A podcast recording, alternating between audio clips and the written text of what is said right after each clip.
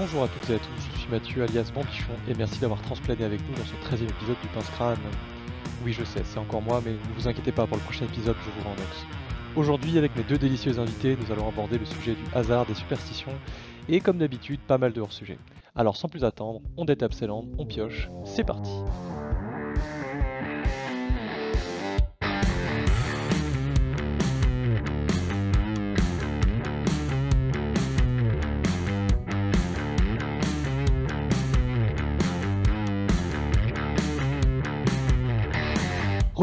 tous et merci d'avoir transplané avec nous dans ce 13 e épisode du Pince Crâne. Je suis Bambi et aujourd'hui, avec mes deux invités, nous allons discuter, analyser et débattre sur votre pire ennemi dans Magic, la Nemesis que vous avez tous affronté dans une partie et qui gagnera à tous les coups une fois sur 10, j'ai nommé le hasard. Mais avant ça, laissez-moi vous présenter mes deux invités. Tout d'abord, nous avons l'homme qui vous chante son deck, un brawler hors pair et un pirate qui sait danser, j'ai nommé le formidable Skull. Salut Skull Salut Bambi, merci pour l'invitation, ça me fait très plaisir d'être ici ce soir. Bah, ça me fait très plaisir de t'avoir aussi. De l'autre côté, un homme pour qui Magic rime avec J-Sky, un fan incontesté de The Rock et le roi de la proxy douteuse, je vous présente le délicieux Théophrase Mivrage. Salut Théophrase Et salut Bambi, et salut à tous nos auditeurs. Un grand plaisir d'être invité ici. Eh ben, c'est un plaisir partagé. Euh, avant de commencer, est-ce que vous pouvez vous présenter un petit peu? Oui, je commence Comme vous voulez. Euh, je pense qu'il y a des trucs plus intéressants. Ta carrière est plus intéressante que la mienne. Oh là là Clairement. Allez, ça commence. Euh, du coup, euh, donc je suis Skull, j'ai une chaîne YouTube et euh, une chaîne Twitch depuis, euh, depuis pas très longtemps. Et en gros, je me spécialise principalement dans les formats Brawl et Brawl historique. Parce qu'en fait, quand j'ai commencé Magic, ces formats sont sortis à peu près au même moment. Ils étaient pas chers, j'avais pas trop d'argent. Du coup, bah, ça a bien collé entre nous. Et euh, puisque bah, personne presque sur la scène francophone ne faisait de contenu dans ces formats, je me suis dit que bah, il fallait que quelqu'un le fasse. Et puis euh, pourquoi pas moi Parce que, euh, je suis aussi un tryharder et du coup, je l'aborde, c'est vrai, un peu plus pour le côté compétitif, alors qu'il est plutôt supposément casual. Mais, mais bon, j'aime bien ça. Et puis, euh, il y a pas mal de gens qui aiment bien ça aussi. Et du coup, on a pu créer une petite communauté de joueurs qui jouent maintenant en brawl historique compétitif. Et c'est super cool. Est-ce que tu peux nous rappeler rapidement quelles sont les, les spécificités du Brawl? Alors, c'est un format qui est un peu comme le Commander euh, dans les règles, c'est-à-dire qu'en gros, c'est du singleton et euh, tu as une carte en, général euh, qui commence. Le début de la partie avec ça dans ta command zone. Sauf que, à la différence du Commander, on a le droit, nous, de mettre les Planeswalkers en plus des créatures légendaires euh, dans la zone de commandement. On n'a également pas le même nombre de PV, vu qu'en Brawl, c'est en 25 PV, que ce soit Brawl ou Brawl historique. Euh, en gros, il y a une format Brawl qui est du Brawl standard, où en fait on utilise le, pool de cartes de standard avec les rotations et compagnie, les mêmes que- qu'en standard, et euh, on joue avec des decks de 59 cartes plus le commandant, et le format Brawl historique qui permet d'utiliser toutes les cartes qui existent sur Magic Arena, et qui cette fois se joue comme le commandeur en 99 cartes plus le commandant. Et c'est euh, évidemment un format qui ne se joue que en 1 contre 1, parce qu'on est limité par MTG Arena. Oui, alors c'est un format qui est supposé pouvoir se jouer aussi en papier, le Brawl standard, mais c'est vrai que c'est un peu mort partout ailleurs que, que sur Magic Arena. Ça Bah, roule. disons que quand tu as le choix entre jouer au brawl et jouer en commandeur, euh, le choix est assez vite fait. Ah, Après, ça dépend. Pour les débutants, ça peut être plus sympa de faire du Brawl parce que tu achètes tes petits boosters euh, dès l'extension récente et tu peux directement te monter un deck. C'est vrai, c'est vrai. Les- c'est vrai que quand on commence à jouer depuis 2-3 ans, bah, on a envie de jouer en commandeur. Quoi. Les, cartes de- des préconstruits commandeurs sont pas légales en, en Brawl et en Brawl historique. Alors, euh, non, elles sont pas légales en Brawl et en Brawl historique. Mais c'est un peu bizarre parce qu'en fait, euh, sur Magic Arena, ils ont mis des cartes qui sont légales en Brawl, qui sont pas légales en standard, mais légales en Brawl standard, mais seulement sur Arena, mais pas en papier. Il y a même des cartes qui sont légales sur Arena en Brawl qui n'existent même pas en papier. Enfin, c'est un peu le bazar ce, ce format. Il est, il est à la fois géré et à la fois pas géré par Wizard. C'est, vrai que c'est, on a un peu du mal à s'y retrouver. euh, Il y a beaucoup de choses qui peuvent être un peu bizarres euh, dans les règles et qui sont pas très cohérentes. euh, Mais bon, c'est pas très grave. Ok, ça, ça a l'air d'être ça a l'air d'être très, très très organisé. Ah, Du coup, on peut te retrouver sur YouTube, sur Twitch, peut-être sur Facebook, Twitter?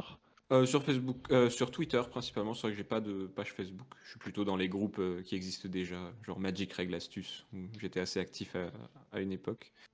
Et euh, sur le groupe de Guillaume Bordès, Magic Arena euh, FR francophone. Ok, ça marche. Bah écoute, je mettrai tout un tas de liens dans la description pour les petits curieux. Euh, comme ça, ils pourront aller voir ce que tu fais. Et toi, Théophrases, qui, qui es-tu? Euh, moi, je suis quelqu'un et c'est déjà pas mal. Euh, du coup, non, moi je suis un joueur de Magic euh, où j'ai commencé très tôt, fait une très grosse pause et repris à peu près à l'époque de Ixalan Ravnica, je dirais. Donc assez récemment. Finalement, j'ai repris grâce à Arena quand ça s'est remis. Puis finalement, j'ai sauté le pas, je suis retourné sur le papier et je suis devenu rapidement un joueur de commandeur, puis de commandeur compétitif, puis de pas grand chose maintenant, vu que j'ai plus trop le temps. Et, voilà. Après, j'aime bien Magic tout plein de raisons, et notamment aussi pour le petit aspect créatif, comme tu le disais dans ma présentation, faire des proxys douteux. C'est un peu ma grande passion. Tu m'en enverras et j'en mettrai quelques-uns à l'écran euh, pour les, petits chansons qui sont sur YouTube. Ah bah si tu veux. Ça fait toujours plaisir, on se régale. Et il paraîtrait aussi que tu as joué à un jeu défendu pendant, pendant beaucoup d'années qui, maintenant n'existe plus.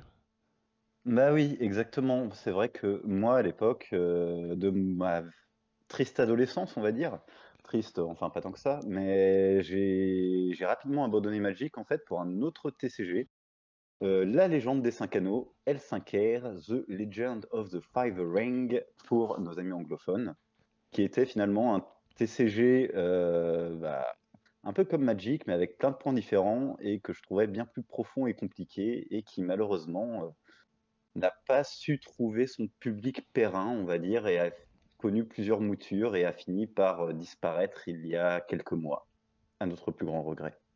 Mais ne t'inquiète pas, il y a Neon Kamigawa qui arrive, tu, vas, tu vas pouvoir te retrouver un petit peu dans, là-dedans, j'espère. Un petit peu, un tout petit peu. J'espère qu'il y aura des moines, voilà. Les, moines ninja, ça sera parfait. Yes, ça marche. Ok, avant de débuter, j'aimerais revenir sur deux points d'actualité qui ont frappé les sphères du Commander et du Duel Commander. Je sais que j'ai pas trop l'habitude de parler du Duel Commander, mais pour le sujet, ça m'a paru pertinent. Alors on va commencer par l'annonce du 13 septembre. Golos Pèlerin Infatigable est banni à partir de dorénavant Commander Multi et ils ont eu la délicieuse idée de déban Monde Feu. Alors, pour ceux qui ne sont pas sur YouTube, je vais rappeler rapidement ce que font Golos et, et Feu. Golos est une créature légendaire qui coûte 5 mana générique. C'est une créature artefact légendaire de type éclaireur. Quand il arrive sur le champ de bataille, vous pouvez chercher une carte de terrain dans votre bibliothèque et la mettre sur le champ de bataille engagé et ensuite mélanger votre bibliothèque. Il a également une autre capacité activée. Vous pouvez payer 2 plus Wooburg, donc un mana de chaque couleur, exiler les 3 cartes du sud de la bibliothèque et vous pouvez les jouer ce tour-ci sans payer leur coût de mana. Accessoirement, c'est une 3-5. Et ensuite, Monde Feu, c'est un rituel rouge qui coûte 6 et 3 rouges, donc 9 mana au total, et qui dit exiler tous les permanents, exiler toutes les cartes des mains et des cimetières, et joueur, euh, le total de points de vie de chaque joueur devient 1.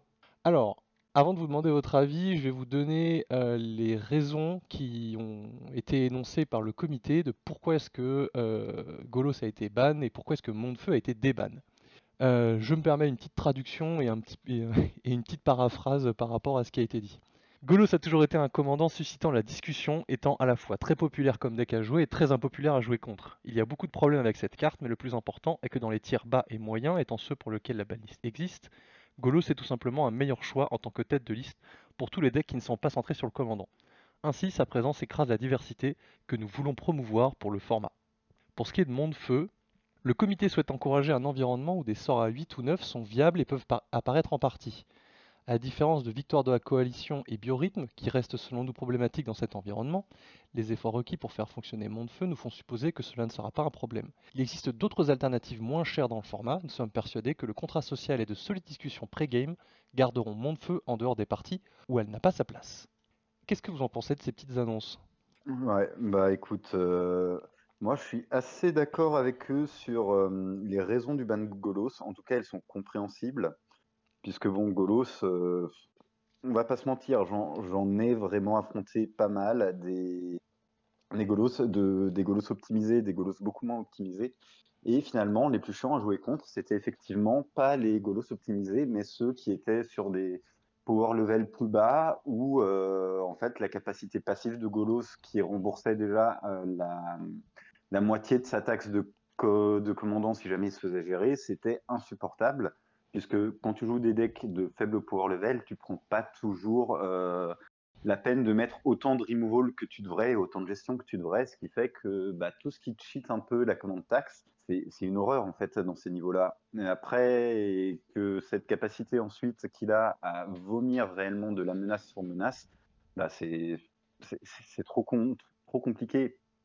Après, ce qui est un peu dommage, c'est que bah, Golos, bien que ça soit un commandant très générique, il donnait aussi beaucoup de diversité, étant donné que, par contre, pour le coup, je peux pas dire que j'ai déjà affronté un deck Golos qui ressemblait à un autre deck Golos, quoi chaque Golos était unique, avait sa propre stratégie et tout ça, ce qui fait que c'est un peu. À la fois, je comprends l'argument qu'il n'y avait pas assez de diversité à, cause de Golos, et à la fois, Golos en lui-même était une diversité, quoi, on va dire. Ce qui est un peu dommage au final aussi, dans ce ban. Mais voilà. En tout cas sur Golos. Après, euh, sur, euh, sur la grosse carte rouge dont j'ai déjà oublié le nom, bah. Euh, c'est vrai qu'on est, je pense, à une période où le power creep est tellement haut qu'une carte aussi chère en mono rouge surtout, bah, c'est plus si impactant que ça et on peut se permettre de la débanne sans que ça casse pour autant le format. Quoi. Je suis même pas sûr qu'au final ça sera vraiment beaucoup joué vu que bah, ça reste très très moyen. Euh, du coup, bah, moi j'ai beaucoup aussi entendu parler de Golos, euh, notamment parce que en, en historique aussi, la communauté réclame sa tête euh, depuis, depuis, je dirais presque un an, un an et demi. Il a été débanni récemment par Wizard parce qu'en gros, ils ont mis en place un espèce d'algorithme qui font que quand tu joues Golos, ils font ils font s'affronter tous les Golos entre eux, en gros. Et en fait, c'est vrai que le deck est, c'est exactement comme, euh, l'a bien précisé euh, l'annonce, il n'est pas trop fort dans une optique compétitive, mais il est trop fort dans une optique casual parce qu'en fait, le commandant lisse tous les défauts de deck building presque. En gros, le problème de Golos, c'est que c'est un deck pentacolore, donc tu peux jouer littéralement n'importe quoi dedans. Donc n'importe quelle stratégie, ce commandant va être viable dedans. Et surtout, euh, surtout depuis l'apparition de, l'arbre monde dans Kaldem, c'est là que j'ai trouvé que vraiment c'est devenu un problème parce qu'en fait, Golos peut juste en posant le commandant fixer l'entièreté de ta banne à base euh, comme ça, en, dans un claquement de doigts. Parce qu'en plus, il nécessite que de l'incolore à lancer. On peut littéralement jouer un deck pentacolore avec uniquement des, des lampes basiques, une mana base complètement éclatée, juste un arbre monde, et en fait tu vas pouvoir du coup de manière très consistante, autour 5, 6, 7, pouvoir lancer des sorts euh, que normalement tu ne pourrais pas lancer dans un deck pentacolore, des ultimatums, des trucs qui coûtent 7 mana colorés, des machins comme ça. Et en fait, euh, ouais, il, corrige, il corrige ça. Il corrige aussi les problèmes de curve, qui fait que bah, si tu as des cartes qui coûtent trop cher, bah, en fait tu peux juste poser Golos, euh, du coup aller chercher ton terrain. Si Golos se fait gérer, tu peux juste reposer Golos et faire ça à l'infini jusqu'à ramper suffisamment pour pouvoir lancer tes gros tons. Et si Golos se fait pas gérer, bah, tu peux juste activer la capacité de Golos immédiatement sur la curve après avoir posé Golos et du coup lancer tes cartes trop chères gratuitement. Donc en fait, vraiment, tu peux ne respecter aucun principe de deck building, faire des decks vraiment n'importe comment, des, piles euh, complètement aléatoires et en fait avoir un deck qui se transforme en, deck super puissant juste parce que le commandant euh, lisse tous les défauts que, peut avoir un deck, euh, un casual. Après, pour ce qui est de Monde Feu, j'avoue que j'ai jamais vu la carte tourner, puisque comme elle était bannie, en fait, je n'ai jamais vu exactement ce qu'elle fait. Elle n'est pas jouée dans d'autres formats. J'ai juste l'impression que c'est une roulette russe où en gros tu joues la carte et puis ensuite c'est au premier qui, qui chope de quoi mettre un dégât et puis, puis qui va gagner la partie. Quoi. Donc j'ai pas vraiment d'avis sur celle-là c'est vrai que Golos, je pense que dans une optique, euh, je pense notamment au brawl euh, ou en tout cas dans les formats 1 contre 1, c'est quelque chose qui peut être très oppressant en fait. Euh, et comme tu l'as très bien souligné, Skull, en fait le deck building il, a peu d'importance. De toute façon, tu sais que tu pourras aller, tu sais que tu pourras toujours corriger il va ta. tous les défauts à lui tout seul en fait.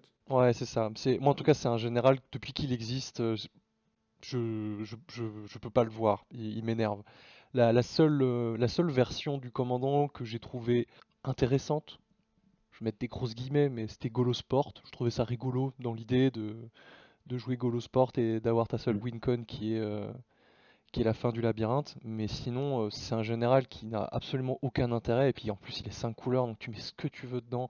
J'ai vu passer des dizaines de listes de, de Golos, que ce soit des Golos Super Friends, des Golos.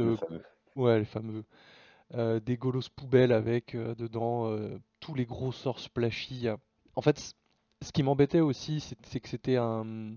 Enfin, après, moi j'ai un avis très tranché sur les généraux 5 couleurs en général, mais surtout celui-là, c'était un peu le général de la facilité ou le, le général du débutant aussi, où tu dis Ah bah. Oh, je viens de commencer le commandeur et j'ai Golos, bah je vais monter Golos et puis je vais mettre toutes les bonnes cartes que j'ai et puis voilà. Et le pire c'est mm. qu'en fait bah ça marche. Et je trouve que ça donne des, biais de construction de deck en fait qui sont pas bons pour des débutants.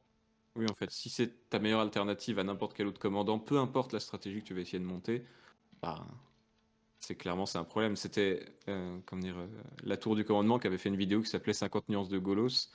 Euh, et, c'est vrai, en fait, tu peux jouer le commandant de, toutes les façons possibles. Et bon, personne n'a envie que le méta devienne juste des, déclinaisons d'un même commandant. parce que bah, rien, comme dire, rien au niveau casual ne peut rendre ta stratégie aussi efficace que lui. C'est ça. C'est, je pense que, je pense que c'est très bien qu'il soit banni. Je pense que c'est trop tard parce que maintenant il y a beaucoup de gens qui ont euh, qui ont ce deck là et euh, et qui vont devoir le démonter, mais c'est pas grave, ça, fera de mal à personne, on va dire. Ils devront trouver des alternatives. Ouais, c'est ça. Alors, on enchaîne avec une nouvelle du 28 septembre 2021 qui nous rapproche plus ou moins de notre sujet. Parmi d'autres annonces, une en particulier a retenu mon attention et c'est le ban de Maléfice Accablant, qui est une carte de préconstruit de Donjons et Dragons. Alors, Maléfice Accablant, c'est un enchantement aura et malédiction qui coûte 1 et 2 rouges, qui a enchanté le joueur. À chaque fois que le joueur enchanté lance un sort non créature, lancez un D6. Le Maléfice Accablant inflige à ce joueur un nombre de blessures égal au résultat. Puis attachez le Maléfice Accablant à un autre de vos adversaires, choisi au hasard. Cette carte a donc été bannie en Duel Commander, et voici ce que pense le comité. Donc pareil, euh, c'est une traduction que j'ai faite moi-même et je me suis permis de paraphraser. Maléfice accablant fait fortement écho avec des cartes comme Casse-Fiole ou Eidolon de la Grande Révélation, et bien que celle-ci soit légale en Duel Commander, Maléfice accablant accumule des concepts qui ne la rendent pas juste. Premièrement, elle coûte 3. Deuxièmement, elle inflige 3,5 dégâts en moyenne. Troisièmement, son identité colorée est uniquement rouge, la couleur la plus agressive. Quatrièmement, c'est un enchantement, et c'est donc un type de permanent qui est problématique à détruire pour certaines couleurs. Et cinquièmement, les dégâts sont aléatoires et qui peuvent rendre certaines défaites frustrantes. Euh, j'ai choisi de vous parler de ça parce que euh, je pense qu'on va, ça va nous permettre de, reboucler un petit peu après sur le hasard en général. Qu'est-ce que vous pensez de ce ban et qu'est-ce que vous pensez de la carte en fait, euh, notamment en en 1 contre 1 parce En multi, je pense que la carte est relativement fair, elle est, elle est assez, assez mignonne, on va dire. Mais en, en 1 contre 1, du coup, j'aurais aimé avoir votre avis. Pour le coup, en 1 contre 1, je comprends complètement qu'elle soit problématique. Enfin, elle n'a pas de downside, elle est relativement peu chère. Et clairement, le nombre de dégâts qu'elle peut infliger, euh, ça, paraît complètement énorme. Après, en multi, elle serait potentiellement moins problématique. Mais euh, je pense que dans tous les cas, on en reparlera plus tard dans, dans le podcast. Mais moi, j'aime pas trop ce genre de carte où c'est du random, mais du random sur lequel tu prends aucun risque en fait. Ça va être du random que pour tes adversaires. Toi, quelque part, tu t'en laves les mains, tu as mis ta bombe sur la table et tu es, content quoi. Tu regardes les autres flipper et j'aime pas ce, style de random. Si, je veux jouer avec du hasard, j'aime c'est le côté un peu parieur qui parle là, le côté gambler. Euh, j'aime jouer high risk, high reward. Je veux que ça me pète dans les mains ou euh, que ça fasse tout péter, quoi. Mais pas ce genre de truc. Moi, du coup, j'ai un avis beaucoup plus, euh, je veux dire, mathématique de la chose. J'avoue que des cartes comme ça, moi, je la considère vraiment comme une carte qui met 3,5 dégâts à chaque fois que on va lancer un sort non créature. Et effectivement, je peux totalement comprendre que ce soit trop pété parce que, en fait, une carte comme ça va très facilement, du coup, statistiquement, te mettre 7 dégâts euh, dans la partie pour un, drop 3 qui va être collé à toi.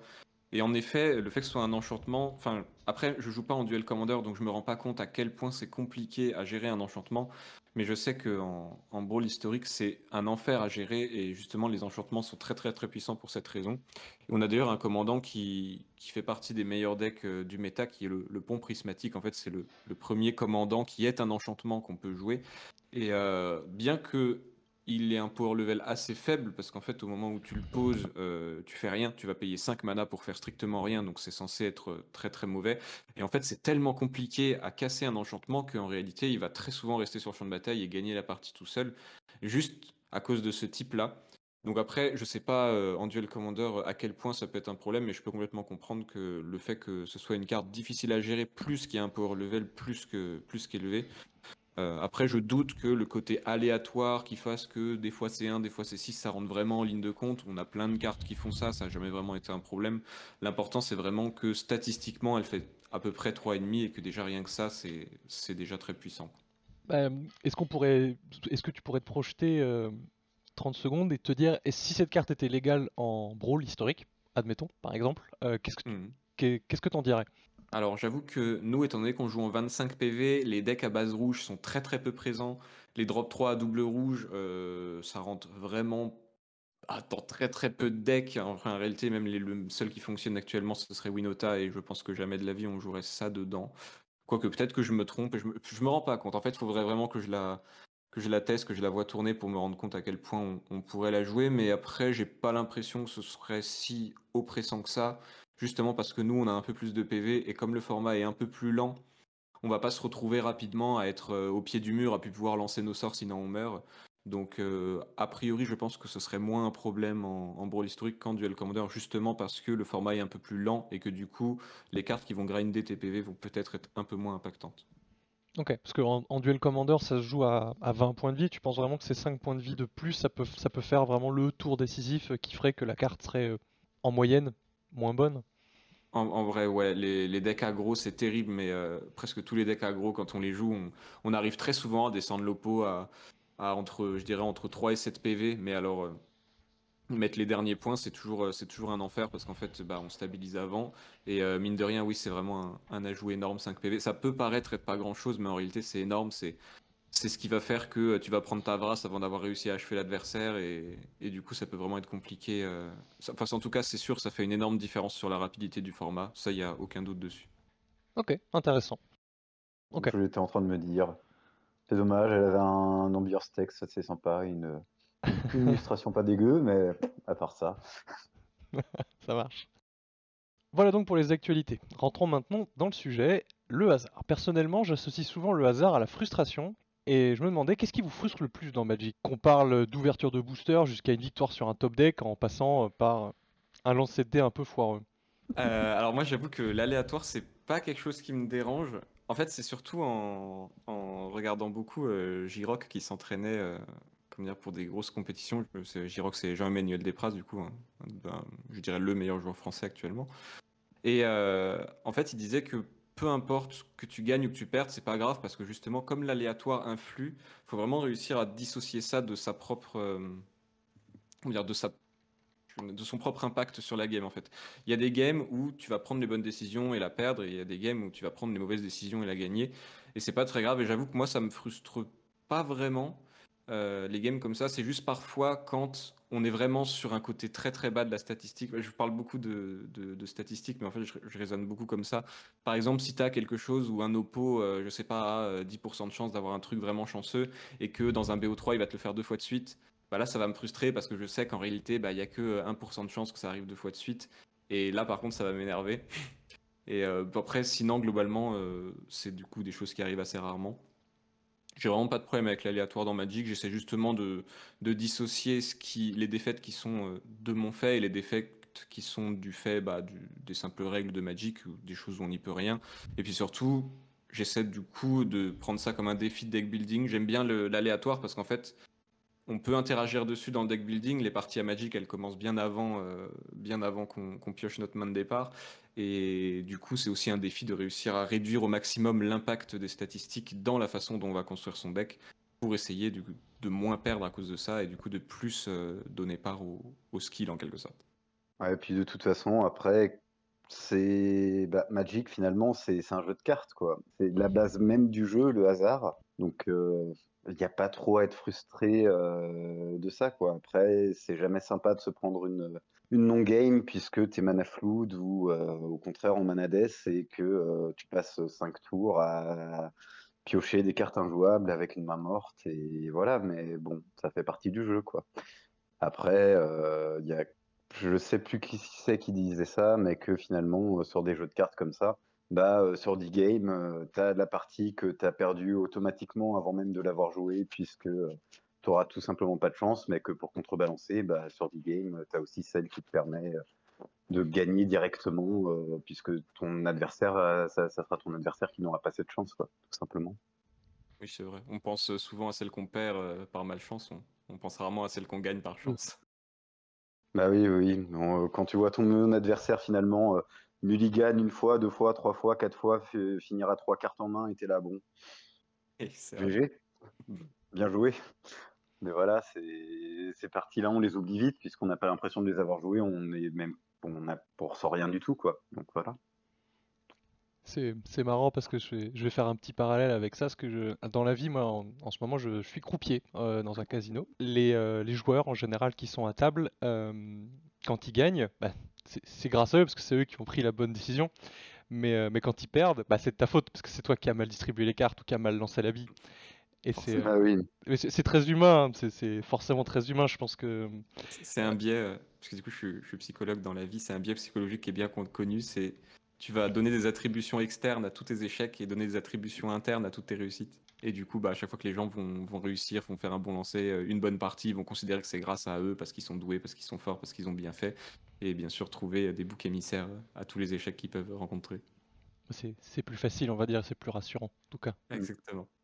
Ça évite à avoir endossé la responsabilité. Euh, tu as déjà un petit peu anticipé ma, ma prochaine question, Skull, mais euh, qu'est-ce qu'on a du coup pour, euh, pour remédier finalement à ce hasard et essayer de, de vaincre les probabilités ou le destin, ou on appelle ça comme vous voulez.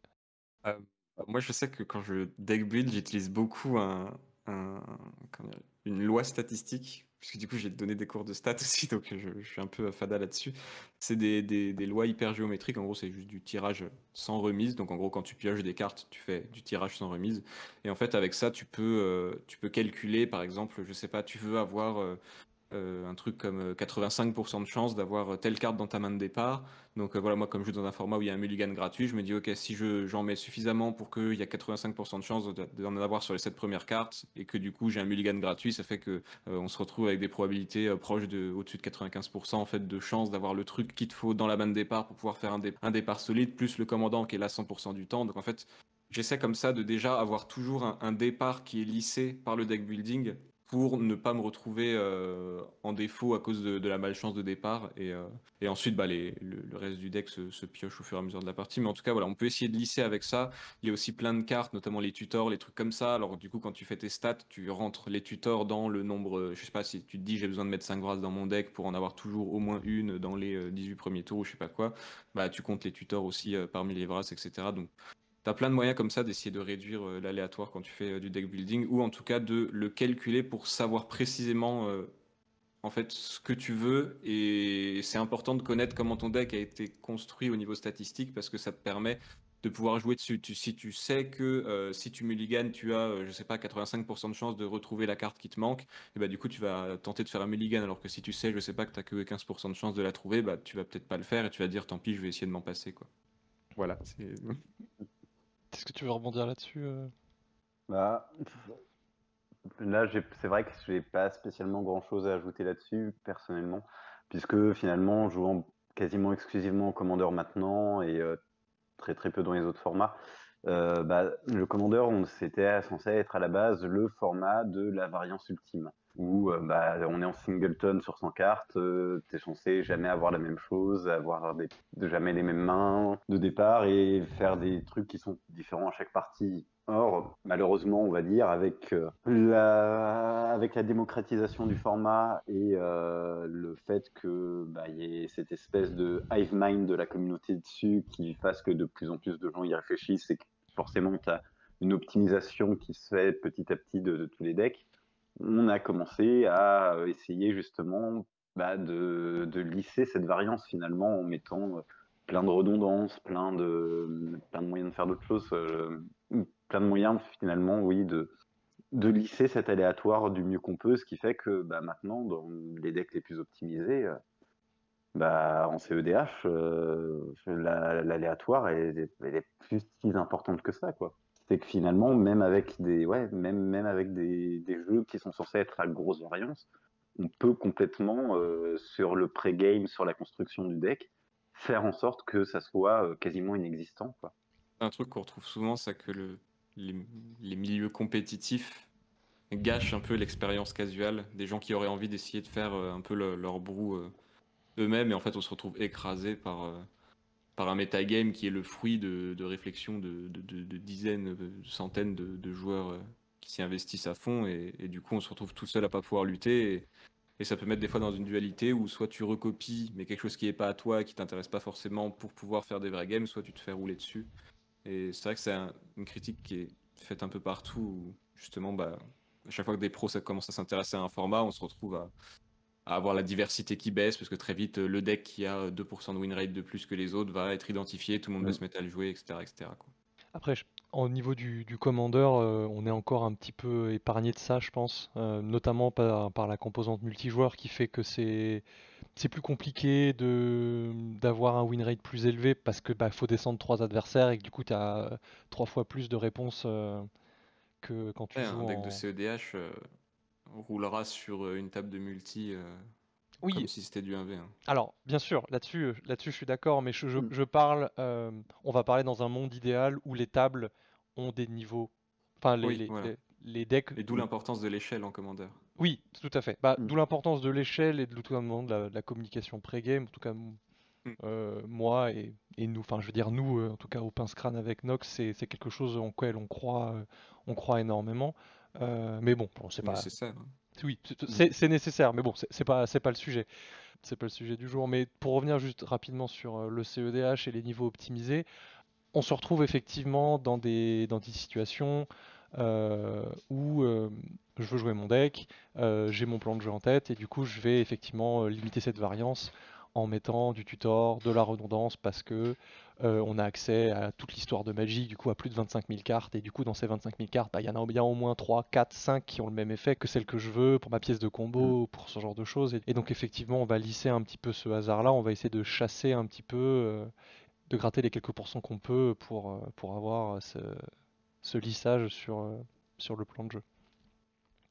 Et puis tu as des mulligans qui sont aussi ultra agressifs. Hein. Suffit de voir des decks Turbonos euh, qui, qui vont descendre à 4-5 cartes assez facilement, euh, simplement pour trouver leur tuteur ou euh, leur main qui leur permettra de jouer euh, ad nose le plus, euh, le plus rapidement possible. Quoi. Et qui marcherait très bien.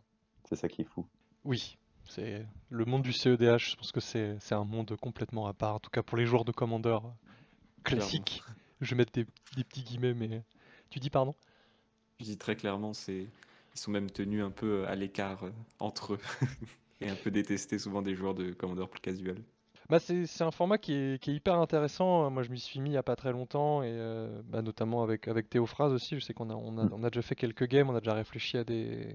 Enfin, en tout cas, moi, je réfléchis pas à des brous, mais je réfléchis à des decks que je veux monter. Et c'est ça reste un environnement qui est hyper intéressant parce qu'on est sur du sur du jeu très euh, très optimisé et, euh, et on, ça dépasse un peu le- tout le côté casu où euh, il se passe rien pendant deux trois tours, ce genre de truc. Voilà, c'est le CEDH. euh, faut euh, Putain, j'ai l'expression en anglais, je voulais dire faut être sur ses doigts de pied, mais j'arrive pas à trouver. Bah, ce sera ça. Faut, faut être sur ses doigts de pied euh, tout le temps. Marcher sur des œufs. Ouais. Marcher sur des œufs. ouais, peut-être. Je sais pas. Euh, mais ouais, c'est un format où faut, faut vraiment être, euh, faut être très attentif à ce qui se passe parce que ça peut dégénérer euh, en, moins d'un tour, quoi. Et c'est un format qui est, hyper intéressant, mais, c'est vrai qu'on s'éloigne un petit peu de, tout- cet aspect, tout cet aspect variance que, que le commandeur, en tout cas, voulait, le commandeur classique, en tout cas, voulait offrir comme expérience de jeu. Alors, qui dit hasard dit jet de dés, dit mélangeage de cartes, mais dit aussi contenu exclusif au numérique et euh, mécanique qu'on ne pourrait pas reproduire en papier. Et oui, je pense à toi, Jumpstart Historic Horizon. Qu'est-ce que vous pensez de cette extension et euh, notamment de la direction que prend mm, bah, euh, Magic Arena avec cette extension qui propose du coup des choses qui sont techniquement irréalisables en papier ou alors qui demandent énormément de, énormément de boulot?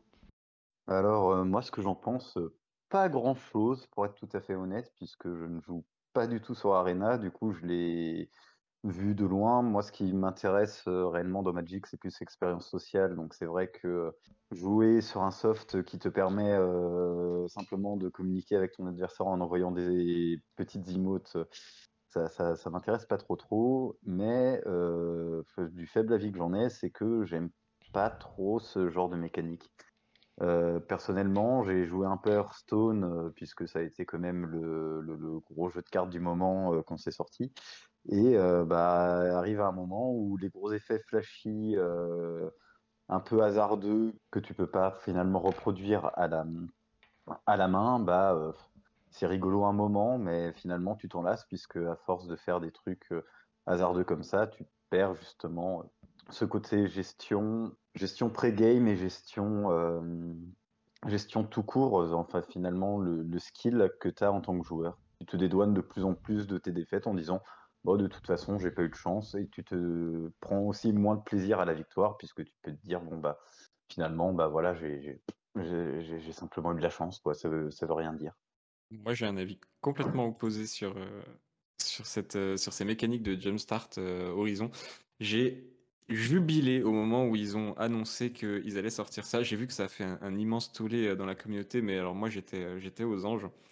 En fait, j'attendais ça depuis des années. Je me disais, quand est-ce qu'enfin, comment dire, ils vont commencer à créer des cartes digital only? Des cartes qui sortent en papier et pas sur Arena, il y en a tout le temps, tout le temps, tout le temps, mais il n'y avait jamais l'inverse. Et en fait, le soft Arena permet du coup de, créer des mécaniques, d'explorer des nouvelles possibilités de, design de cartes de gameplay qui seraient pas possibles à effectuer en papier.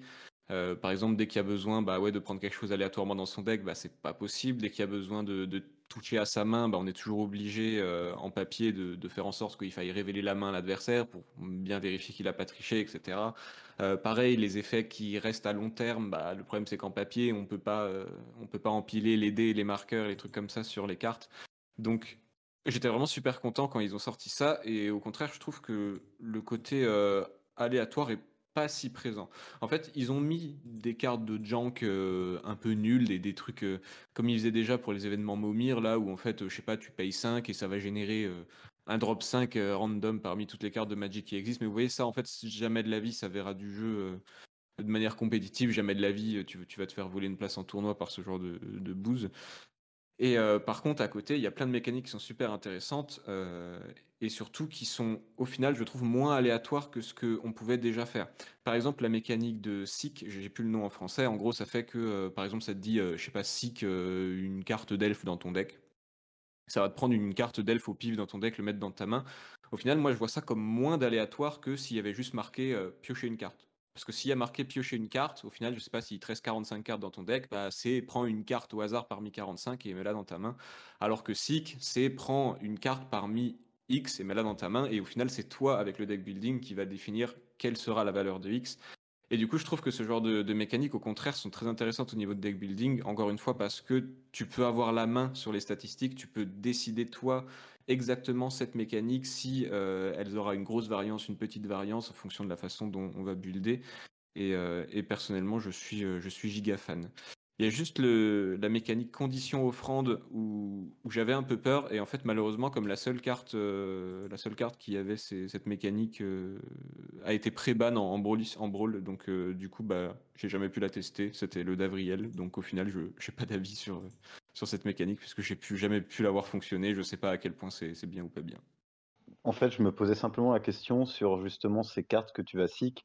C'est chercher dans un pool, mais euh, si je me souviens bien, c'est chercher dans un pool de cartes que tu peux pas forcément, euh, qui sont pas forcément inclus, que tu peux pas en fait forcément inclure dans ton deck.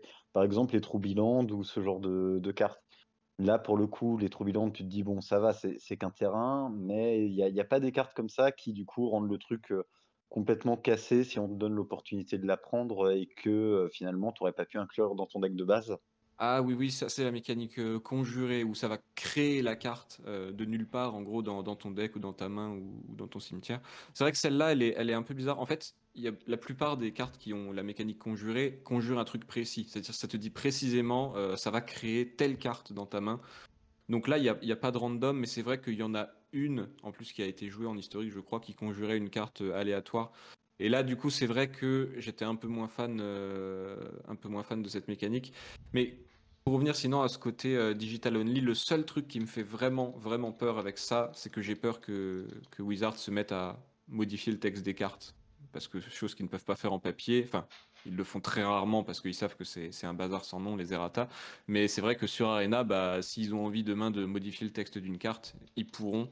Et j'avoue que c'est ce qui me fait un peu peur euh, de dire est-ce qu'ils vont pas chercher à balancer de l'aléatoire euh, sans trop tester les cartes parce qu'ils savent que derrière ils ont euh, en backup la possibilité de, de nerfer les cartes? Ça c'est le seul truc qui me fait un peu peur et au contraire là ouais ça se rapprocherait d'Hearthstone et ça me plairait vraiment pas en l'occurrence. Bah, c'est déjà, le... enfin, en tout cas, c'est déjà le cas sur, sur certaines cartes. Ils ont fait des petits événements où ils faisaient, ah bah regardez ce que, ce qui se serait, regardez ce qui se serait passé si on avait bossé correctement sur Oko ou sur Teferi. c'est vrai.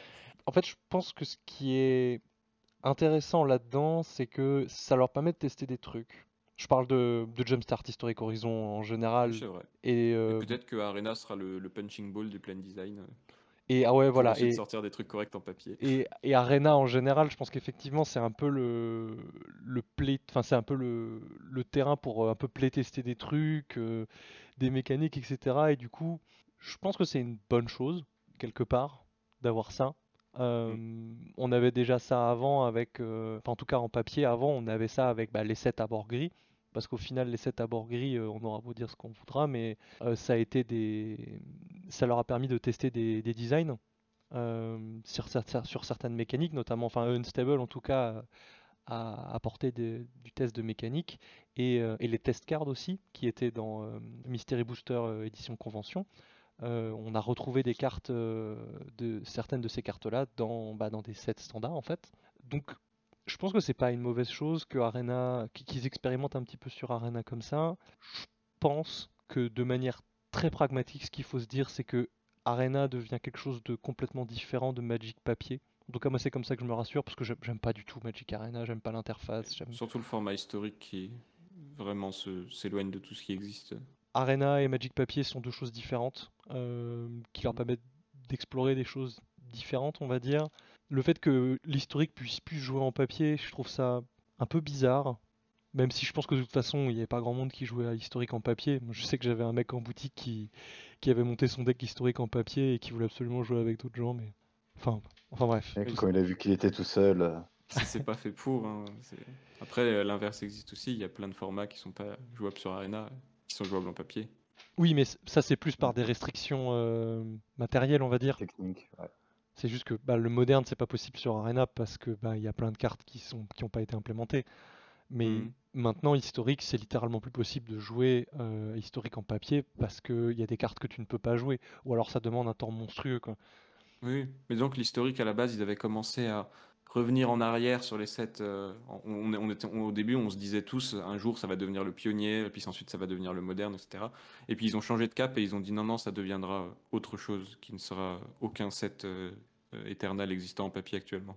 Oui, oui, oui, clairement, c'est euh, l'historique, c'est Arena. Point. Voilà, c'est ça. Et du coup, le brawl historique aussi, bien évidemment. Et oui. Quelque chose à ajouter sur euh, Historic Horizon? Hmm, je suis en train de chercher, mais bah, étant donné que j'ai pas du tout joué au, au format, après, ouais. Que le fait que ça soit un truc Jumpstart, euh, ça rajoutait quand même un peu de, au hasard aussi, euh, déjà de base, puisque finalement on a parlé de ce que ça apportait dans, en tant que carte et en tant que mécanique de hasard, mais on n'a pas parlé du format en lui-même, qui déjà était un format un peu hasardeux. Mais Et il était atroce à jouer. C'était. euh, ça, ouais, Une ça, ça avait l'air. Et tout le monde est complètement d'accord sur ce point. C'était absolument euh, mauvais. En fait, les cartes rares étaient tellement au-dessus des cartes communes et unco qu'en fait, euh, ça se joue au premier qui, qui piochait son spoiler et qu'elle allait juste gagner la partie tout seul avec. C'était assez, assez ridicule vraiment à jouer et, et pas agréable du tout.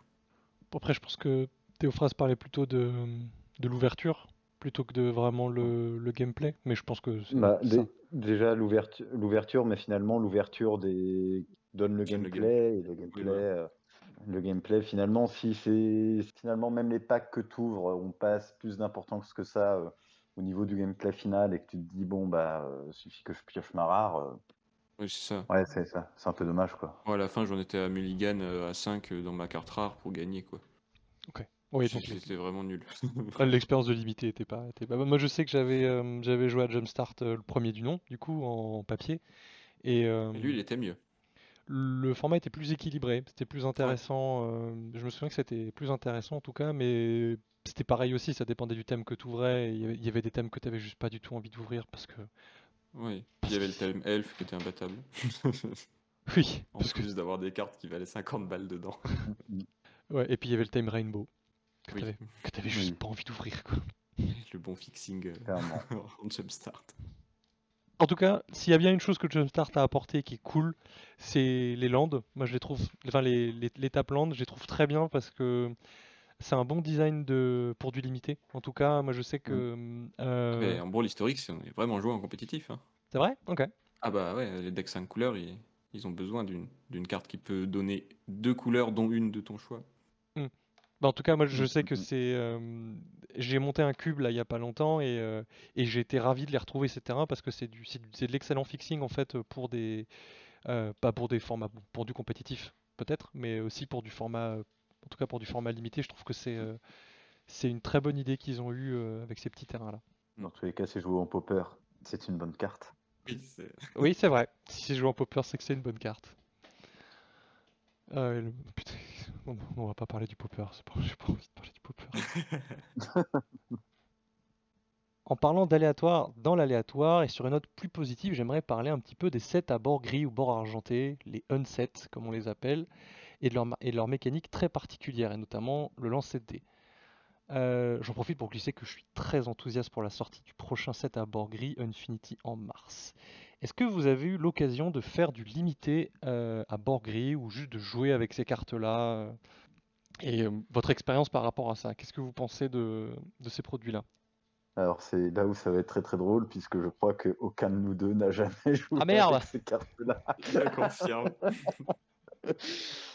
Donc voilà, non, après. euh, Formidable Moi, j'ai, voilà, j'ai suivi ça de loin, euh, puisque malheureusement, je me suis mis à Magic, euh, comme je disais au début, que récemment, du coup, j'ai pas pu voir, mais finalement, le lancer de dés, bah, j'aime bien, c'est intéressant.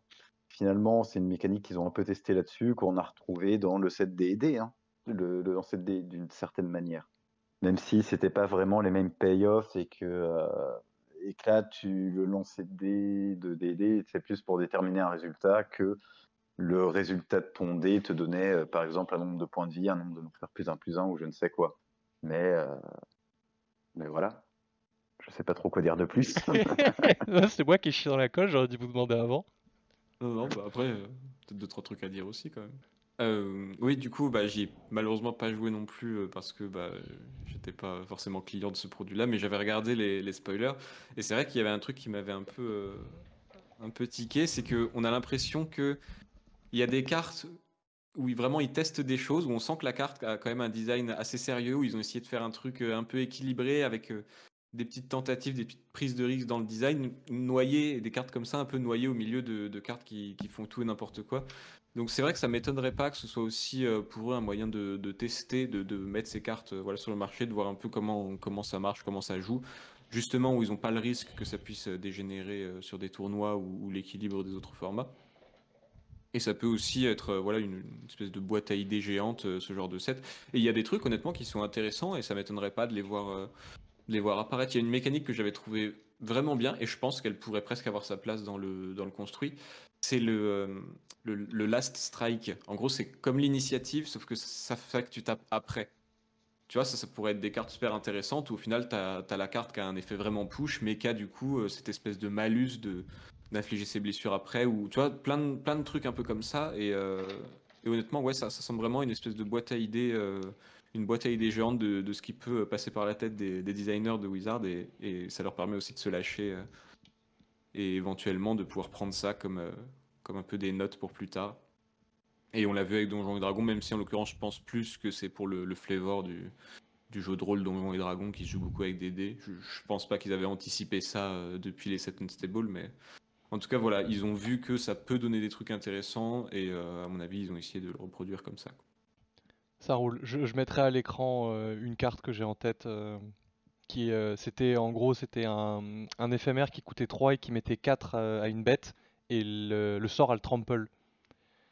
Et, euh, et on Ah a, oui. et, euh, du Mm. coup, on a eu cette carte en fait. Ça euh, existait après, ouais. on a eu cette carte dans un set standard en fait qui avait pas le trample, mais qui faisait littéralement ça.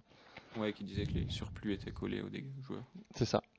C'est bien qu'on parle de D&D parce que je, voulais aborder ce sujet-là aussi. Moi personnellement, j'ai D&D, euh, je n'y ai joué que euh, pendant les avant-premières et pendant les, formats limités. Et, euh, et bah franchement, moi le, moi le dés, ça me fait chier. Je, je, je sais pas ce que vous en pensez, mais moi, personnellement, je sais que j'ai perdu des games de limité à cause d'un jet de dés que du coup bah j'ai j'ai perdu quoi. Et je, trouve que ça ça n'apporte euh, ça n'apporte pas grand-chose à l'expérience de jeu, euh, si ce n'est en tout cas de la frustration ou euh, de la joie immense parce que tu as réussi à faire 20 quoi. Mais j'ai trouvé que c'était c'était quelque chose qui Personnellement, euh, moi, m'a emmerdé. On a déjà assez de hasard avec, on, en a parlé, hein, mais on a déjà assez de hasard comme ça avec euh, la pioche de cartes, avec le mélange, euh, avec l'ouverture aussi en limité ou avec le draft, pour en plus rajouter, rajouter ça. Et je trouve que ça ça n'apporte rien à l'expérience de jeu. Bah, personnellement, c'est quand je disais que ça fait longtemps que j'ai pas joué à Magic, je crois que j'ai pas du tout touché à D&D non plus. Donc euh, l'expérience de limité, je peux pas en dire grand-chose, mais euh, bah, c'est vrai qu'au final, c'est mécanique de lancer de dés, ce genre de choses. Sur le terme d'une partie, euh, ça apporte rien du tout. Enfin, à part ce petit frisson que tu as toi-même de te dire, ah bah, vas-y là, je prends un risque, peut-être que je vais gagner, peut-être que je ne vais pas gagner, attention, mais c'est au final des trucs qui sont très égoïstes. C'est pour toi, c'est toi qui le, c'est toi qui le vis, et c'est toi qui peut-être a cette montée d'adrénaline là ou pas, puisque on reste sur une game de Magic, on n'est pas non plus en train de, de jouer, euh, je sais pas quoi, sur un coup de poker, mais, mais voilà quoi, c'est ouais. Je peux comprendre la frustration que ça apporte, et euh, même si pour autant c'est des mécaniques que j'aime bien voir de temps en temps, puisque bah, ça, ça reste rigolo. C'est le côté un peu, euh, un, peu joueur qui, sur le coup, de dire euh, bah, bah voilà, je, mise tout sur un jet de dés, ça passe tant mieux, ça casse euh, tant pis, quoi. Mais, mais voilà. Et du coup, moi, mon expérience pour Donjons et Dragons, c'est vraiment que toutes ces cartes-là, avec des jets de dés, des machins comme ça, elles ont très rapidement tout été mis à la poubelle. Je crois que même en standard, qui est censé être du coup le, format le plus permissif, on va dire, en termes de, cartes jouables en construit, euh, il me semble pas qu'il y ait la moindre carte qui utilise une mécanique de lancer de dés qui est vue, euh, du jeu, même dans des decks post-rotation, avec euh, du coup un standard très, très restreint qui est censé être très permissif en termes de, de power level de, cartes. Et honnêtement, le, play design a vraiment fait en sorte que ce genre de cartes-là ne- n'interagissent pas du tout avec le milieu, le milieu compétitif euh, de Magic. J'ai vraiment l'impression que ça a été un set euh, casual en fait qui a été fait en sorte pour que les cartes soient pas trop vues, euh, soient pas trop vues dans le gameplay et que ce soit juste pour éventuellement ramener un peu la, la fanbase de Donjons et Dragons. Mais vraiment, enfin, personnellement, je- toutes celles que j'ai essayées, j'en ai été instantanément déçu. Il existe presque systématiquement des alternatives qui font, euh, comment dire, statistiquement mieux euh, par rapport au lancer de dés, c'est-à-dire qu'ils font mieux que le résultat moyen que tu pourras avoir en, en lançant ton dé. Et du coup, ça a relayé euh, au second plan toutes ces cartes. J'ai vraiment l'impression que le play design a fait en sorte qu'elles ne soient pas jouables.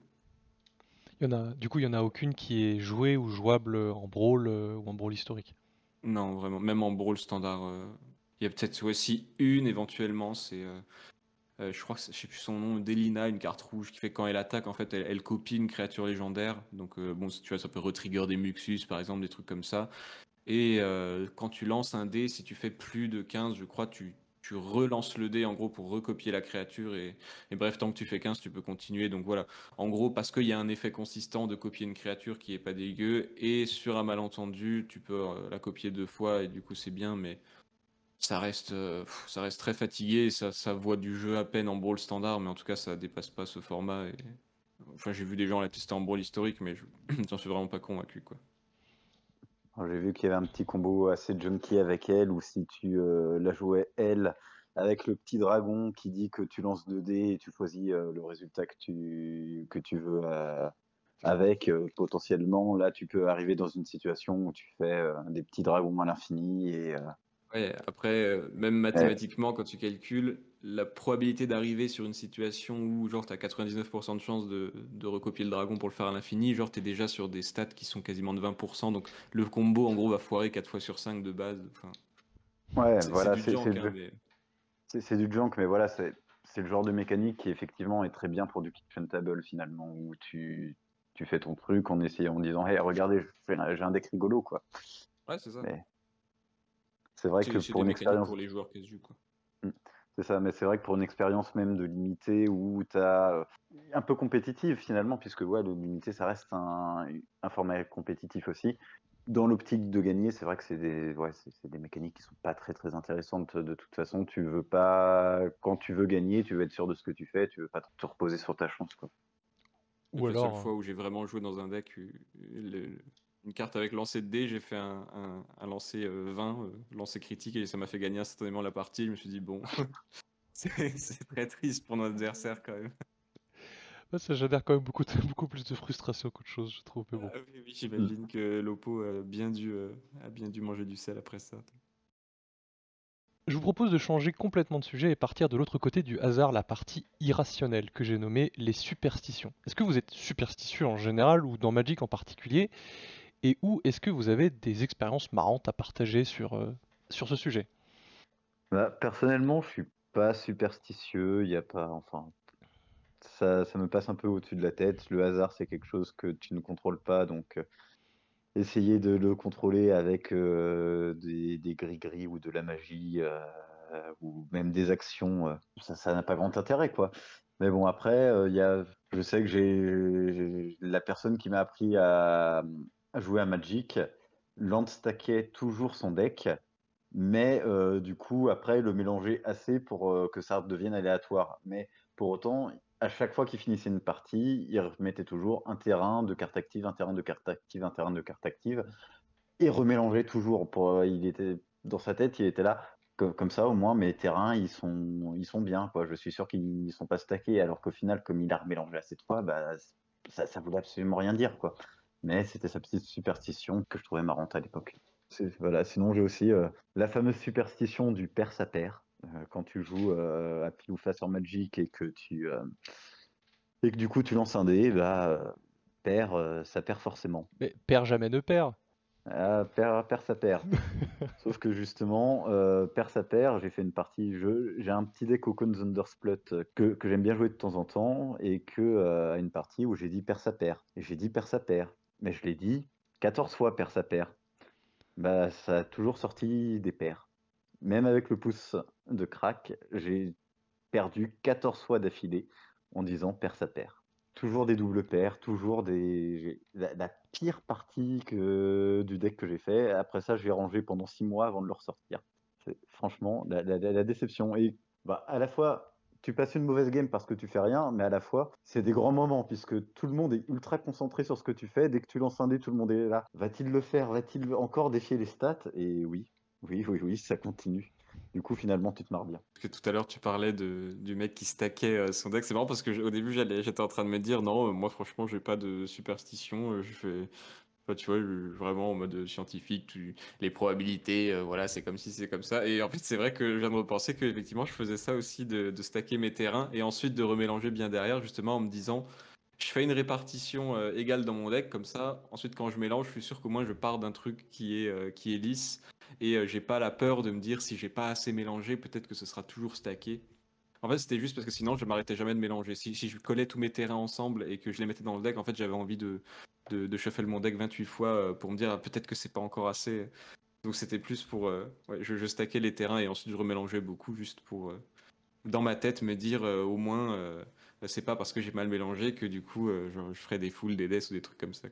Et, et, sinon, il y a une autre superstition souvent que j'essaie de me retirer de la tête, mais c'est vrai qu'on a du mal, ça fait partie des, des biais cognitifs qu'on a. C'est quand, par exemple, tu as quelque chose qui a une chance sur deux d'arriver, et, et deux fois de suite, ça va t'arriver euh, le, même côté. Je, sais pas, par exemple, tu, joues à pile ou face, tu tombes deux fois sur pile.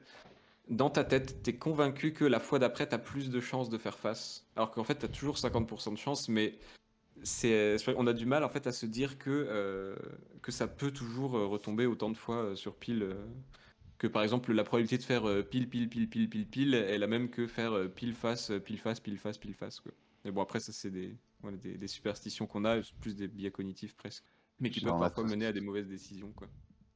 on a tous tendance à se reposer un peu sur la loi des grands nombres en se disant euh, ouais. Ça, que ça va se lisser avec le temps et que du coup, bah, si on est euh, d'un côté de la, de la statistique, ça va forcément nous ramener de l'autre côté. Bah oui, il y a un moment, la, chance, euh, la chance revient, la roue tourne. Mais c'est... Oui, mais pas forcément le lancer d'après. non, mais en fait, c'est ça qui est, qui est très amusant, c'est au casino, les, bon, bah, les joueurs sont extrêmement superstitieux au blackjack en tout cas notamment, euh, c'est souvent des cycles, mais c'est marrant parce que c'est même moi en tant que croupier, je le remarque. C'est des cycles, c'est des cycles où euh, bah, pendant euh, une dizaine de mains, je vais payer les joueurs, et puis après pendant une dizaine de mains, je vais plus du tout payer les joueurs, ou alors genre un ou deux joueurs, quelque chose comme ça. Mais ça va être vraiment des cycles où la table va majoritairement perdre, ou la table va majoritairement gagner. Et c'est très étrange. Et à la roulette notamment, j'ai une, une, anecdote qui est qui est, marrante, qui est assez rigolote, mais euh, j'en ai une qui est assez triste. J'avais un joueur qui, euh, qui jouait uniquement sur les champs simples. Donc en gros, à la roulette, il jouait rouge ou noir. Donc techniquement, il y a 49, je sais plus combien de chances que ça soit rouge ou 49, je sais plus combien que ce soit noir parce qu'il y a le zéro qui est là pour, pour, pour baiser un petit peu le, joueur. et j'ai fait plus d'une dizaine de fois de suite noir. Donc voilà, lui il était là, il jouait et il ne voulait pas jouer euh, noir parce que j'étais en train de faire une série de noirs et du coup bah, le prochain coup forcément j'allais faire rouge. Et euh, au bout de la cinquième, la sixième, la septième, la huitième, la neuvième, la dixième, il a continué de jouer euh, ce qu'on appelle jouer contre le croupier, c'est-à-dire de pas suivre le croupier et, il a perdu une somme monumentale et c'était c'était triste mais des fois en fait en fait ce qui est c'est ça qui est rigolo je trouve avec les statistiques et avec les probabilités c'est que des fois on a des cas qui sont foutrement improbables mais qui peuvent quand même arriver dans tous les cas. Et de la même manière, euh, il y a une fois où j'ai fait un triplé. J'ai fait, c'est-à-dire que j'ai fait trois fois le même numéro et un joueur avait joué le même numéro, il n'avait pas bougé ses jetons et du coup il a gagné trois fois et il a gagné plus, je, ne saurais plus dire exactement, mais il avait gagné plus de 1400 balles par coup à chaque fois. Et euh, c'est ça que je trouve rigolo dans le dans le côté un petit peu hasard, et c'est la même chose dans Magic aussi, c'est qu'il y a des fois juste on arrive à défier complètement les probabilités. Euh, je joue un deck en moderne euh, qui s'appelle Seismic Swans et qui joue 42 terrains. La combo est basée sur assaut sismique et, et signe de Brinargol. Je mettrai les cartes à l'écran pour ceux que ça intéresse. Mais en gros, l'idée c'est de défausser des terrains pour mettre deux blessures au signe, pour repiocher deux cartes. Et l'idée c'est à chaque fois de piocher deux terrains. Et j'ai fait des parties avec ce deck là, c'est pareil, j'ai fait des parties, mais qui ne ressemblait à rien du tout. Euh, il y avait des fois des parties où je ne faisais que piocher des cartes actives et du coup je ne pouvais pas lancer ma combo parce que j'avais pas de carte, j'avais pas de terrain en main. Enfin bref, tout ça pour dire que euh, je sais plus où je voulais en venir. Je sais, c'est pas grave. Euh, tout, ça, tout ça pour dire que je suis superstitieux sur les stats. Oui, c'est ça en fait. C'est ça qui est rigolo, c'est que je, je pense qu'il y a ce côté. Euh, je suis quelqu'un aussi très pragmatique et très cartésien au niveau des, statistiques et des probabilités. Et tu sais très bien que bah, quand tu vas piocher une carte, ça peut être n'importe quelle carte en fait. Bon, tu as vu toutes celles qui sont passées avant, mais ça peut être n'importe quelle carte. Mais tu as toujours cette superstition de te dire Putain, ça fait 4 tours que j'ai pas pioché de terrain, j'ai raté, mon land... j'ai raté tous mes land drops.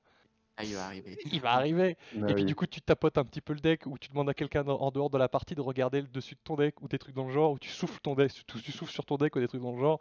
Et... C'est ça, les, les gens qui tapent deux fois sur le haut de leur deck en mode toc toc, euh, j'appelle la carte quoi. C'est ça. Elle va venir. On appelle la carte. Qu'en stream, on aime bien mettre des, des petits suspens quand euh, on a un top deck gagnant euh, parmi, je sais pas, euh, tu as une carte en x4 dans le deck, c'est que si tu la pioches, tu as instantanément gagné, sinon tu as perdu. Et tu sais, on met un petit stop à l'upkeep pour que ça, le, jeu s'arrête juste avant la pioche.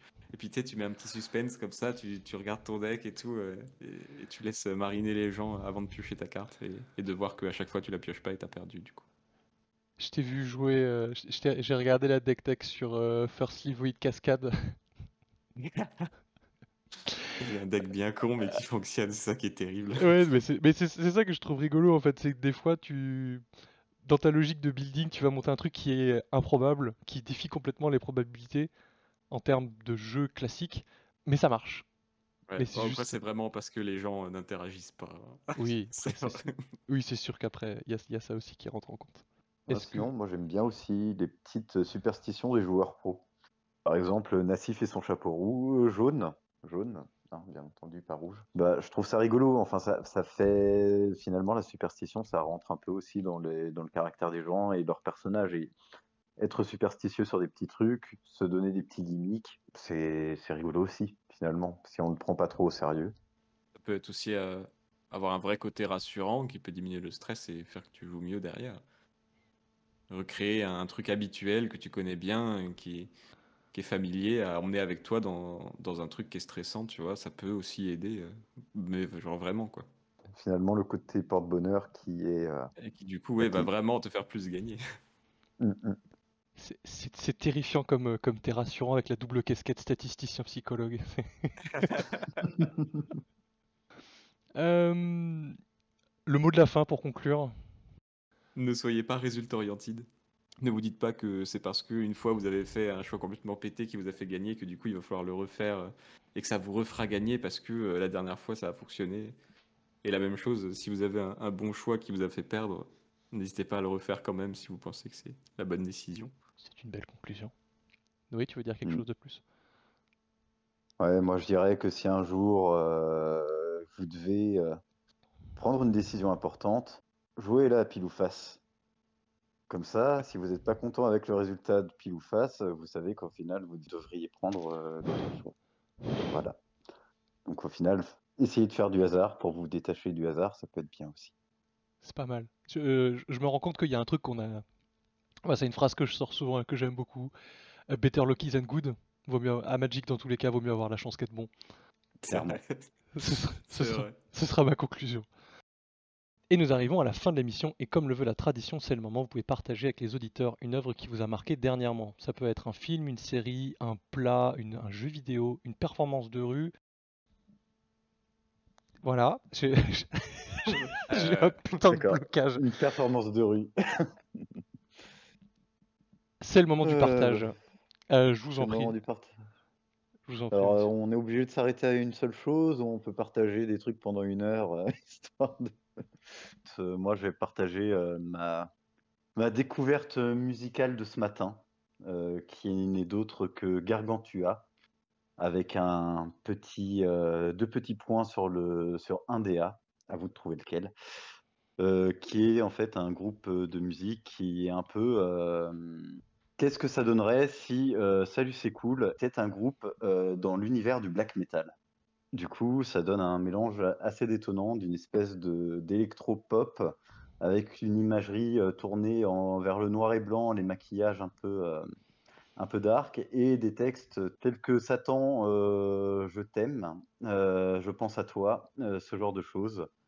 Et ils ont des titres absolument magnifiques tels que Je vais faire la mort avec toi ou encore euh, Mohamed, je t'aime ou euh, Rends l'argent. C'est absolument génial, je conseille vivement d'écouter ça. D'accord. Pardon, C'est tellement improbable. je sais pas quoi dire. C'est génial, non mais il n'y a, rien à dire. Des fois, il faut simplement écouter, se faire sa propre idée de ce que ça donne et, et voilà. Ah, euh, pour, pour, euh, juste pour information pour les, pour les auditeurs, Théophrases est est un, est un fan inconditionnel de Joule. On, on- on terminera là-dessus. Yes Je serais pas ravi de vous parler des gros bras de Jean-Claude Van Damme ou de la bande organisée. Il n'y a pas de souci. Je t'en prie, Skull. J'ai pas trop d'idées. Euh, si, il y a un truc. Il y a un truc, il y a pas longtemps, je me suis mis à TikTok. Et comme tout, euh, à peu près tous les plus de 25 ans, je pensais que c'était vraiment euh, une pile de caca, ce, réseau. Et en fait, j'ai été méga surpris parce que c'est vraiment un réseau qui est giga sous-coté. Je tiens vraiment à le dire à tous ceux qui n'ont pas essayé, qui ont a priori de merde dessus, comme on avait tous à la base. En fait, il y a un espèce d'algorithme chelou qui fait que euh, s'il détecte que tu es un homme, donc bon, a priori on est joueur de Magic comme trois quarts, on est des gars, donc euh, on va tous avoir en fait des espèces de, nanas de, de 15 ans qui se dandinent euh, pour rien, donc ça c'est de la merde. Et en fait, quand tu appuies sur pas intéressé, eh ben ça te dégage tout ça et tu te mets à avoir un contenu mais qui est absolument incroyable, des, vidéos euh, extrêmement intéressantes, des trucs euh, super drôles. Et, euh, et en fait, vraiment, c'est le réseau où les deux premières semaines sont absolument terribles dessus et après ça devient incroyable. Donc si vous n'avez pas testé TikTok parce que vous pensez que c'est de la merde et qu'il y a que des enfants dessus, eh ben je vous conseille de vous y mettre, d'appuyer sur pas intéressé sur tout ce qui paraît pourri que vous auriez au début, et ensuite ça devient vraiment le truc le plus incroyable du monde. Et du coup depuis que j'ai ça, voilà, je deviens très improductif et j'y passe des heures chaque jour. Et, euh, et voilà, mais en tout cas je n'ai aucun regret. Et je vous conseille de faire pareil. Très bien, ça marche. Je pensais pas que j'aurais. Je pensais pas que j'aurais. quoi dire, tu m'as pris au dépourvu, ok Non, en fait, c'est marrant parce que c'est pas la première fois que j'entends ça. C'était Mike Maker qui nous en parlait, qui disait que euh, depuis il a que des vidéos de chats et ça lui convient très bien. Moi j'ai mis pas intéressé au chat. Ça marche. Euh, pour ma part, j'aimerais vous partager un jeu vidéo, parce que moi je joue beaucoup aux jeux vidéo, euh, qui est The Forgotten City. C'est, euh, à la base, c'était un mode de Skyrim qu'ils ont complètement retravaillé en... C'est un jeu en gros où vous arrivez dans une cité, vous savez pas trop comment vous êtes arrivé là, et vous allez revivre la même journée en boucle, un peu comme le jour de la marmotte. Et l'idée, ça va être d'essayer de sortir de cette boucle. J'en parle pas trop parce que c'est un jeu qui, qui se vit plutôt que qui se raconte vraiment. Euh, je mettrai le lien dans la description comme d'habitude. Euh, The Forgotten City. Bon bah merci à vous les gars et puis euh, bah à bientôt j'espère en tout cas. Bah, merci pour Euh. l'invitation. Et puis en tout cas, c'était très cool. J'ai passé vraiment un bon moment. Yes, c'était très très sympa. Donc, euh, au plaisir, encore une fois, et au plaisir de revenir si jamais euh, on est réinvité. De même. Et merci à vous d'être resté avec nous jusqu'au bout. N'oubliez pas, si cet épisode vous a plu, de liker et de partager sur YouTube, Facebook et Twitter. De même, si vous avez des questions ou des suggestions. En attendant, je vous souhaite plein de bons top decks et pas trop de maladesse. C'était le Pince Crâne. Bisous Voilà, donc ça c'est c'est bien, ça sera, la, ça sera le mot de la fin. Je vais couper l'enregistrement. Ah, sauf si vous voulez rajouter quelque chose très rapidement, mais sinon je... Très rapidement. Merci.